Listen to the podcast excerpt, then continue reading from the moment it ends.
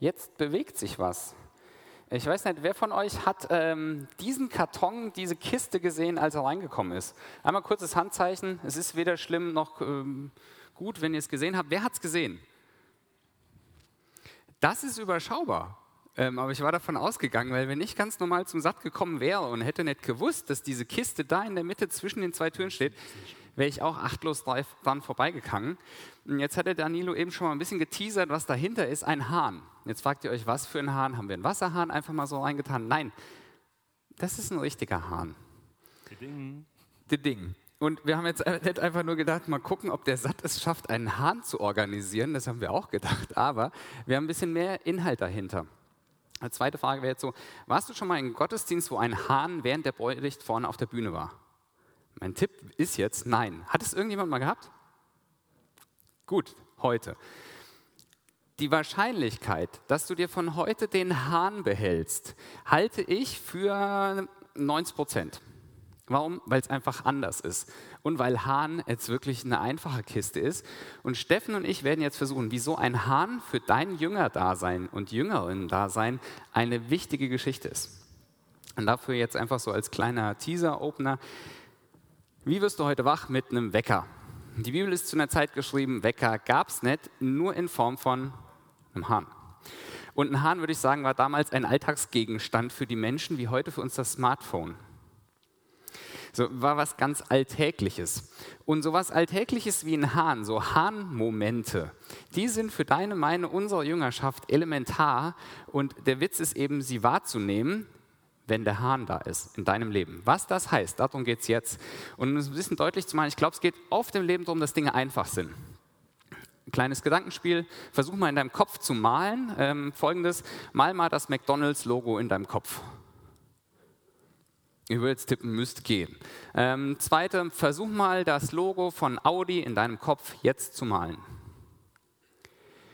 würde sagen, wenn wir die vergleichen, alles in allem haben wir hier die Richtung getroffen. So, jetzt könnten wir weitere Logos ausruhen. Ich nehme mal eins noch, Starbucks. Mal mal relativ sauber das Starbucks-Logo noch. Da wird es schon schwieriger, gell?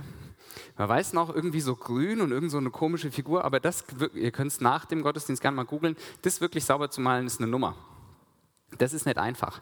Und für mich war das Christsein oft wie so ein Starbucks-Logo und nicht wie McDonalds-Logo. Und ich, mich hat das gefrustet, weil ich dachte, worum geht es denn hier in der Geschichte? Ich glaube, das habe ich schon mal in einer alten Sattpredigt landen lassen. Ich fand es bitter, weil ich in ganz vielen Gottesdiensten gewesen bin, viel gehört habe und trotzdem so den springenden Punkt dieser ganzen Geschichte nicht bündeln konnte. Es war kein McDonalds-Logo, es war nicht so einfach wie, das war ein Hahn im Gottesdienst. Irgendwie war das so ein Gebilde, wo ich dachte, überfordert mich. Steffen und ich versuchen euch jetzt eine einfache Antwort auf How to be a Jünger zu geben. How to be a Jünger, also wie geht denn Jünger da sein? Und da sollten wir vielleicht zum Start mal kurz klären, was ich unter Jüngerschaft verstehe oder unter einem Jünger. Und da gibt es in der Bibel einen Vers, den blenden wir jetzt mal ein, da wird die Technik uns helfen. Apostelgeschichte 11, 28 oder 26. Zu der Zeit begann man die Jüngerinnen und Jünger Christen zu nennen. Was sagt dir der Satz?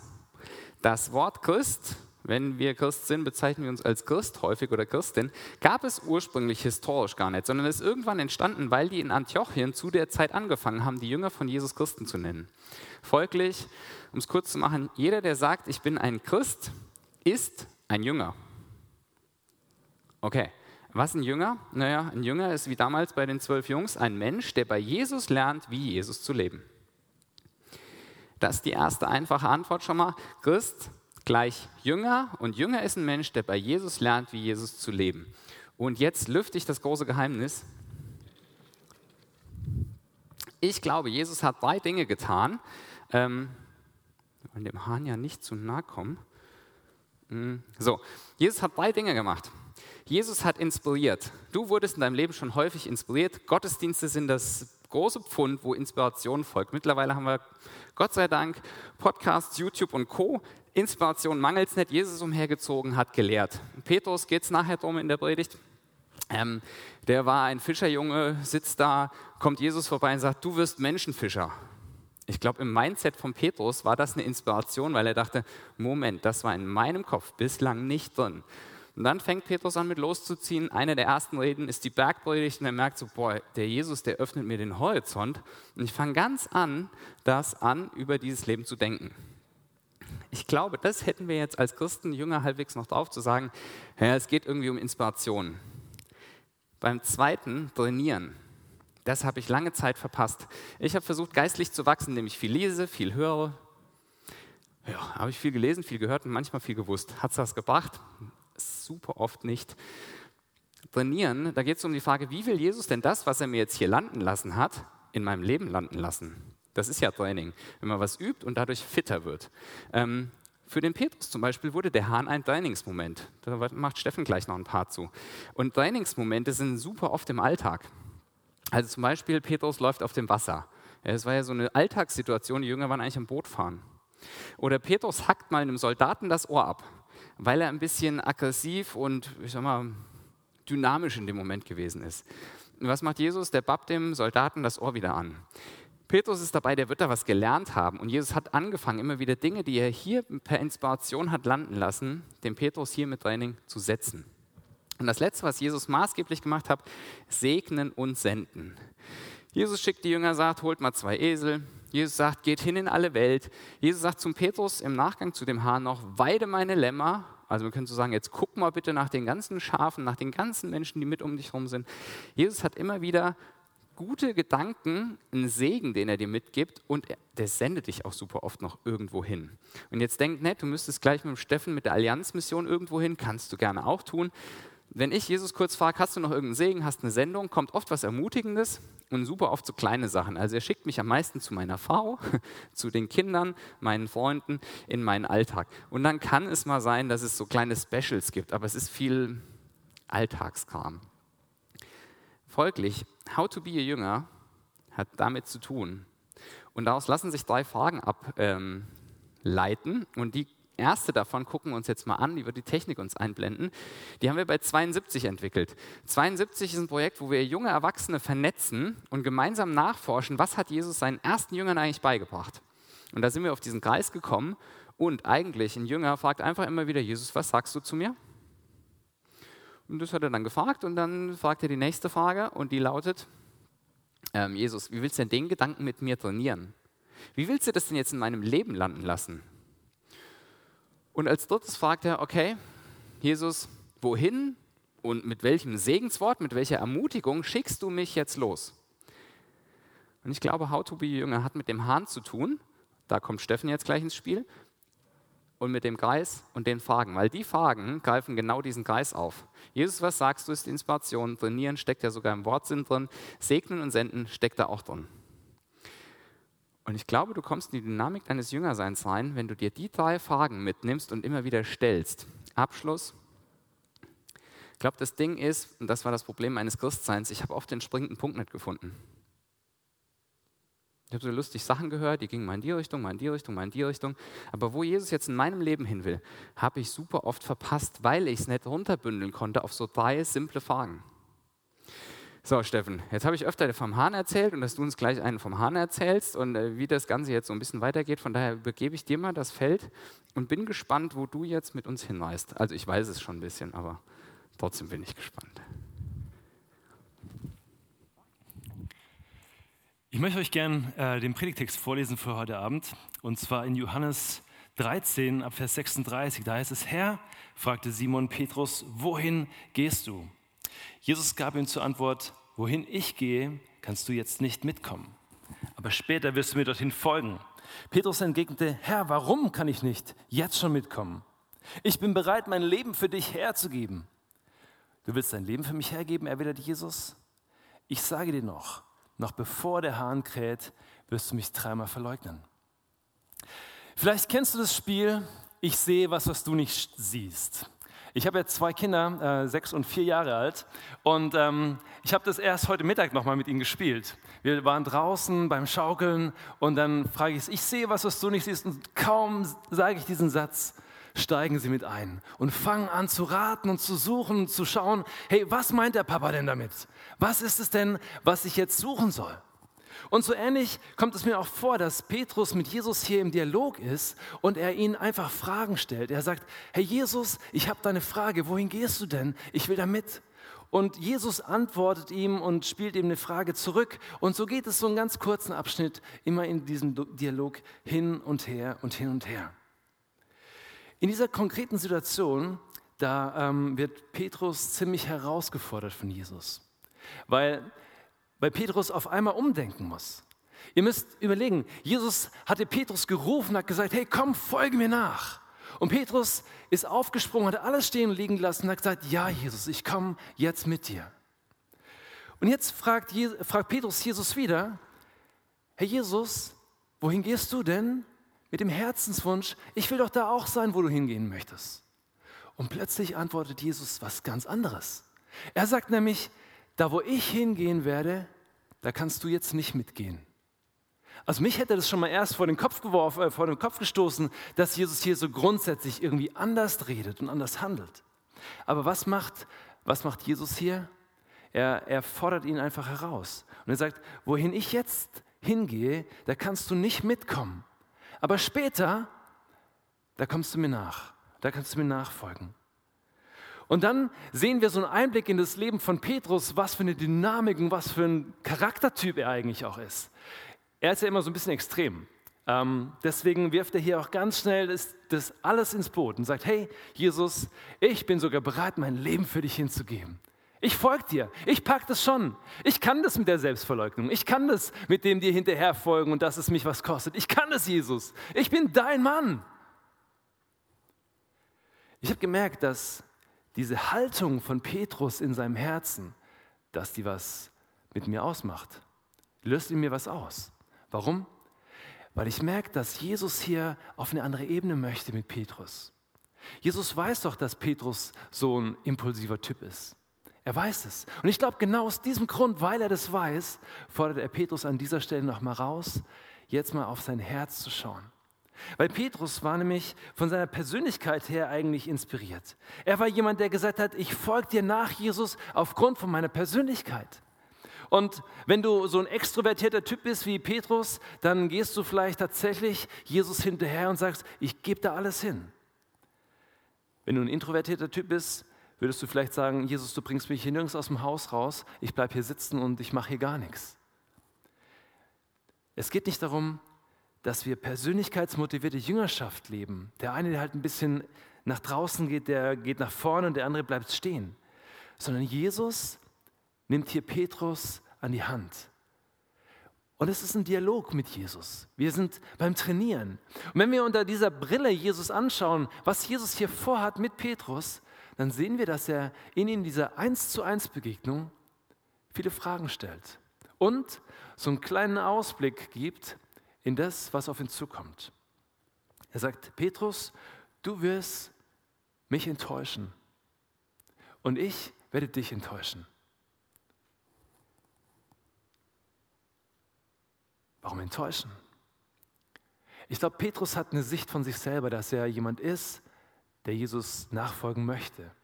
Und gleichzeitig ist Jesus jemand, der sagt, ich möchte dieses, diese, diese Täuschung, dass du aus dir selber heraus einfach mir nachfolgen kannst, die möchte ich dir aufdecken, Petrus. Ich möchte das dir zeigen und ich zeige dir, dass du irgendwie an einen Punkt kommst, wo du dann merkst, ich kann das nicht aus mir heraus. Deswegen sagt Jesus, es gibt einen Part, den nur ich tun kann. Und Petrus, da kannst du mir nicht folgen. Und das ist der Weg ans Kreuz. Der Weg ans Kreuz, den Jesus alleine gegangen ist. Warum? Weil er dich und weil er mich liebt. Und weil er Petrus liebt. Und weil er Petrus vorausgegangen, äh, vorausgehen möchte. Und diese Täuschung, die möchte Jesus im Leben von Petrus aufdecken. Indem er ihm sagt, weißt du was? Der wird mal eines Tages ein Hahn auftauchen in deinem Leben. Und dann wird es dir wie Schuppen von den Augen fallen. Und du wirst erkennen, oh, ich selber brauche ja Jesus. Ich selber bin nicht der, der alles ins Boot wirft und sagt, boah, Jesus, ich bin bei dir, sondern ich selber brauche das, dass mein Herz irgendwie erneuert wird. Und da taucht der Hahn auf. Ich glaube, Petrus ist in sein Leben reingegangen mit dem Bewusstsein, ich will doch immer noch Jesus nachfolgen. Was hat er denn? Vielleicht hast du solche Fragen an Jesus auch. Ich mache das doch schon ganz gut. Und zack, Plötzlich merkt er, wie der Hahn auftaucht und er wird erinnert an etwas, was Jesus ihm schon gesagt hat. An diesen Eins zu eins Moment, dieses Kämmerlein, wo, wo er vertraut mit Jesus eine Frage gestellt hat und Jesus ihm geantwortet hat. Aus diesem Ding heraus kommt, kommt Petrus dann weiter, weil er merkt, ich zerbreche hier. Das heißt, er weinte bitterlich und das sehen wir, dass dieses Herz von Petrus plötzlich durch das, was Jesus gesagt hat, da wird der Moment kommen, da wirst du eine Etage tiefer gehen mit deinem Herz. Warum?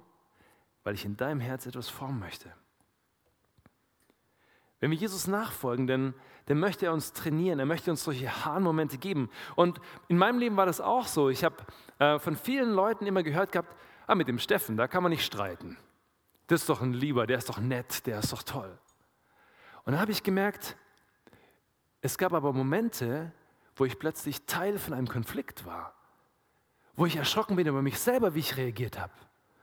Und wo ich aber gemerkt habe, dass Jesus mich an, diesem, an dieser Stellschraube in meinem Leben, in meinem Herzen, wie erneuern möchte. Mir aufzeigen will, Steffen, ich habe noch einiges an dir zu arbeiten. Ich möchte, dass du nochmal mehr ähnlich wirst, wie ich das haben will von dir. Das war so ein Hahnmoment für mein Leben. Und gleichzeitig habe ich gemerkt, dass Jesus hier an dieser Stelle mit Petrus ja nicht stehen bleibt, sondern ein paar Kapitel später in Johannes 21, da taucht es auf, dass, dass Jesus Petrus nochmal zu sich ruft, nochmal in diese 1 zu 1 Begegnung und sagt, hey, dein Training ist noch nicht vorbei. Er ist frustriert gewesen, weil er Jesus verraten hat, verleugnet hat, obwohl er gesagt hat, Jesus, ich gebe dir alles. Und dann, nachdem die Auferstehung stattgefunden hat, nachdem Jesus am Kreuz gestorben ist und wieder auferstanden ist, da passiert etwas. Weil Jesus nochmal diesem Petrus begegnet und ihn sagt, hast du mich lieb? Hast du mich lieb, Petrus? Und wisst ihr was? Jesus stellt diese Frage dreimal. Und er, das geht tief, weil das genau an diesem Punkt kommt von diesem Hahn-Moment. Er wird erinnert, hey, dreimal hat der Hahn gekräht. Ich habe Jesus dreimal verleugnet. Und jetzt kommt Jesus und stellt mir dreimal eine Frage. Der meint wirklich mich. Und Petrus kann ich mir vorstellen, dass er einfach in der Begegnung mit dem Auferstandenen da sitzt und sagt, hey Jesus, du weißt doch eigentlich alles. Und plötzlich ist es dieser Moment, wo diese Enttäuschung von Petrus aufgedeckt wird, aber in der Gegenwart von Jesus. Und Jesus nimmt ihn dann nicht und lässt ihn fallen wie eine heiße Kartoffel, sondern er geht dann weiter. Warum? Weil er diese Lektion mit ihm durchgegangen ist. Dieser Zerbruch in seinem Herzen, der war notwendig damit er weiter wächst, damit er weiterkommt. Und das schauen wir uns jetzt an, was das heißt, dass aus diesem Training heraus, aus dieser Erneuerung in der Begegnung mit Jesus, wo Jesus tief geht mit dir an einen Punkt in deinem Herzen, dass daraus etwas hervorfließt. Die Frage war, hast du mich lieb? Und wir haben es schon anklingen hören.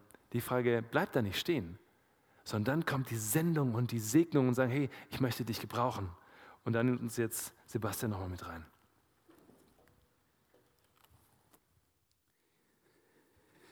Ich steig mal so ein. Hast du schon mal einen Moment gehabt, wo du über dich richtig enttäuscht und gefrustet warst? Und den Petrus ähm, stelle ich mir genauso vor. Und die Geschichte mit dem Hahn wird für mich richtig bitter, weil der verleugnet Jesus dreimal und dann heißt es, er weinte bitterlich. Der ist, der ist richtig fertig und all die Ambitionen, die er an sich als den Jünger gesetzt hat, zerbröseln. Und jetzt erlebt er noch die komplette Kreuzigung von Jesus und das letzte Erlebnis, was er mit Jesus hatte, war, fuck, dreimal verraten. Und er konnte es nicht mehr klären. Und wenn ich die Story danach jetzt lese, der Petrus weiß in dem Moment, naja gut, drei Tage muss ich warten, dann kommt er ja wieder. Der Petrus am Anfang kann der nicht glauben, dass Jesus wieder auferstanden ist. Und dieser bitter Moment, Jesus so enttäuscht zu haben, und dann denkt der Petrus damals, ich kann es noch nicht mal mehr klären. Da glaube ich, das, da geht das ganze Herz kaputt. Und ich mache dir heute Mut. Vielleicht hast du so Momente, so einen Hahn in deinem Leben, wo genau das passiert. Und du denkst, never ever kann ich doch noch Nachfolgerin, Nachfolger von Jesus bleiben. Also mein Eindruck ist, Jesus war mit Petrus nie überfordert. Der konnte beim Wasser untergehen, der konnte mit einem Schwert Soldaten das äh, Ohr abhacken, der konnte den Hahn dreimal, also dreimal verleugnen, den Hahn Jesus war nie überfordert mit dem Petrus. Segnen und senden heißt nicht, ich mache aus dir jetzt den Supermann, du gehst vorwärts, weil du jetzt lernst, wie geil du dann doch bist mit all deiner Persönlichkeit. sondern manchmal war Glauben für mich hier drin im Herzen so schmerz, also ob es so schmerzhaft war wie für den Petrus, da weiß ich nicht, aber es war hier drin so schmerzhaft, dass ich dachte, das, das tut mir jetzt weh und all das, was ich von mir denke, ist jetzt gerade mal kaputt gegangen. Weil ich meine Ambitionen nicht gehalten habe, weil ich mein Wort nicht gehalten habe, weil ich einfach auch von mir gescheitert bin. Mein Eindruck ist, Jesus geht da so tief, dass man irgendwann merkt, okay, es, es kommt gar nicht auf mich an. Ich habe Theologie studiert und ich sage immer, die größte Erkenntnis in, nach fünf Jahren Theologiestudium oder in den fünf Jahren war, Jesus hält mich. Also mein Geheimnis bin nicht ich. Mein Geheimnis ist Jesus. Und das passiert durch diesen Kreislauf. Und ich habe geistliches Leben und Jüngersein oft so verstanden. Es geht vor allem darum, dass ich hier oben viel inspiriert werde. Aber ich glaube, die Spirale mit dem Hahn oder das Erleben mit dem Hahn, dein Alltag, wo auch dieser Zerbruch drin ist, das geistliche Leben passiert tatsächlich in dem Kreislauf. Es gehört alles dazu. Und der Petrus hat ja ganz am Anfang schon gesagt, hey, du wirst mal ein Menschenfischer. Und am Ende kriegst du den Auftrag, und jetzt gehst du los. Ich glaube, weil der Petrus da verstanden hat, Freund, es kommt nicht darauf an, wie geil du bist. Wir haben alle, ich glaube, wir haben alle auch mit Neid und Vergleich zu tun. Auch der Petrus. Aber ich glaube, bei dem Petrus fängt durch das Hahnerlebnis an, dass der merkt, es kommt nicht darauf an, was ich hier mitbringe. Ich gebe mein Bestes weiter. Ich glaube, das würde Petrus sagen. Ich gebe weiter mein Bestes. Mach das auch.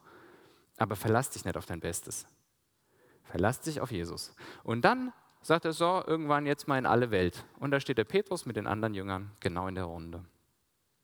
Und ihr habt jetzt eine Zeit, also wir alle, ähm, wir werden gleich drei Lieder singen. Ähm, du hast ein Handy dabei. Es ist jetzt selten, dass man im Gottesdienst aufgefordert wird, das Handy zu nutzen, aber du hast vermutlich auch eine Notizen-App.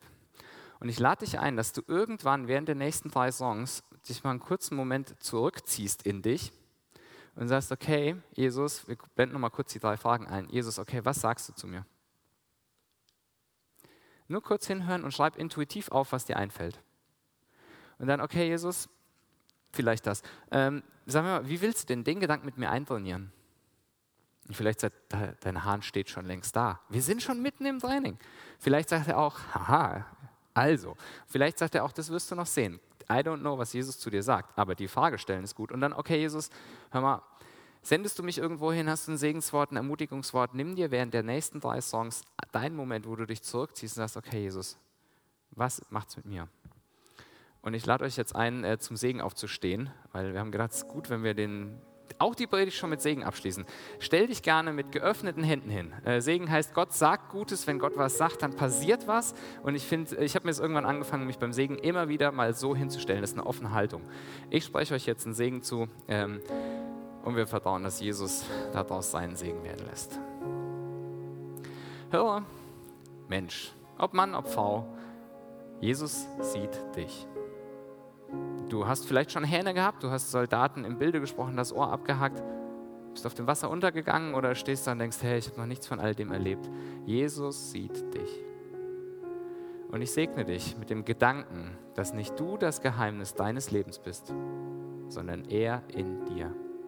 Und dass wenn Jesus sagt, hey, ich habe gute Gedanken über dich, dass er ein Meister ist, der nie in Panik gerät, weil er weiß, Moment, ich bin der Meister, ich werde dir das schon beibringen. Er in dir ist dein Geheimnis. Es wird wachsen. Und es ist schon gewachsen. Siehe, was Gott aufgehen lässt. Lass dich fallen. In Musik, in Töne, in eine Zeit, wo du dich irgendwann einfach zurückziehst. Und ich segne dich noch, dass du hören wirst. Heiliger Geist, wir beten, dass du kommst, dass deine Zeit ist, dass du sprichst und dass wir einfach merken, was uns so durch den Kopf an Einfällen schießt und das festhalten können. Heiliger Geist, deine Zeit, danke, dass du jetzt mit uns hier bist. Amen.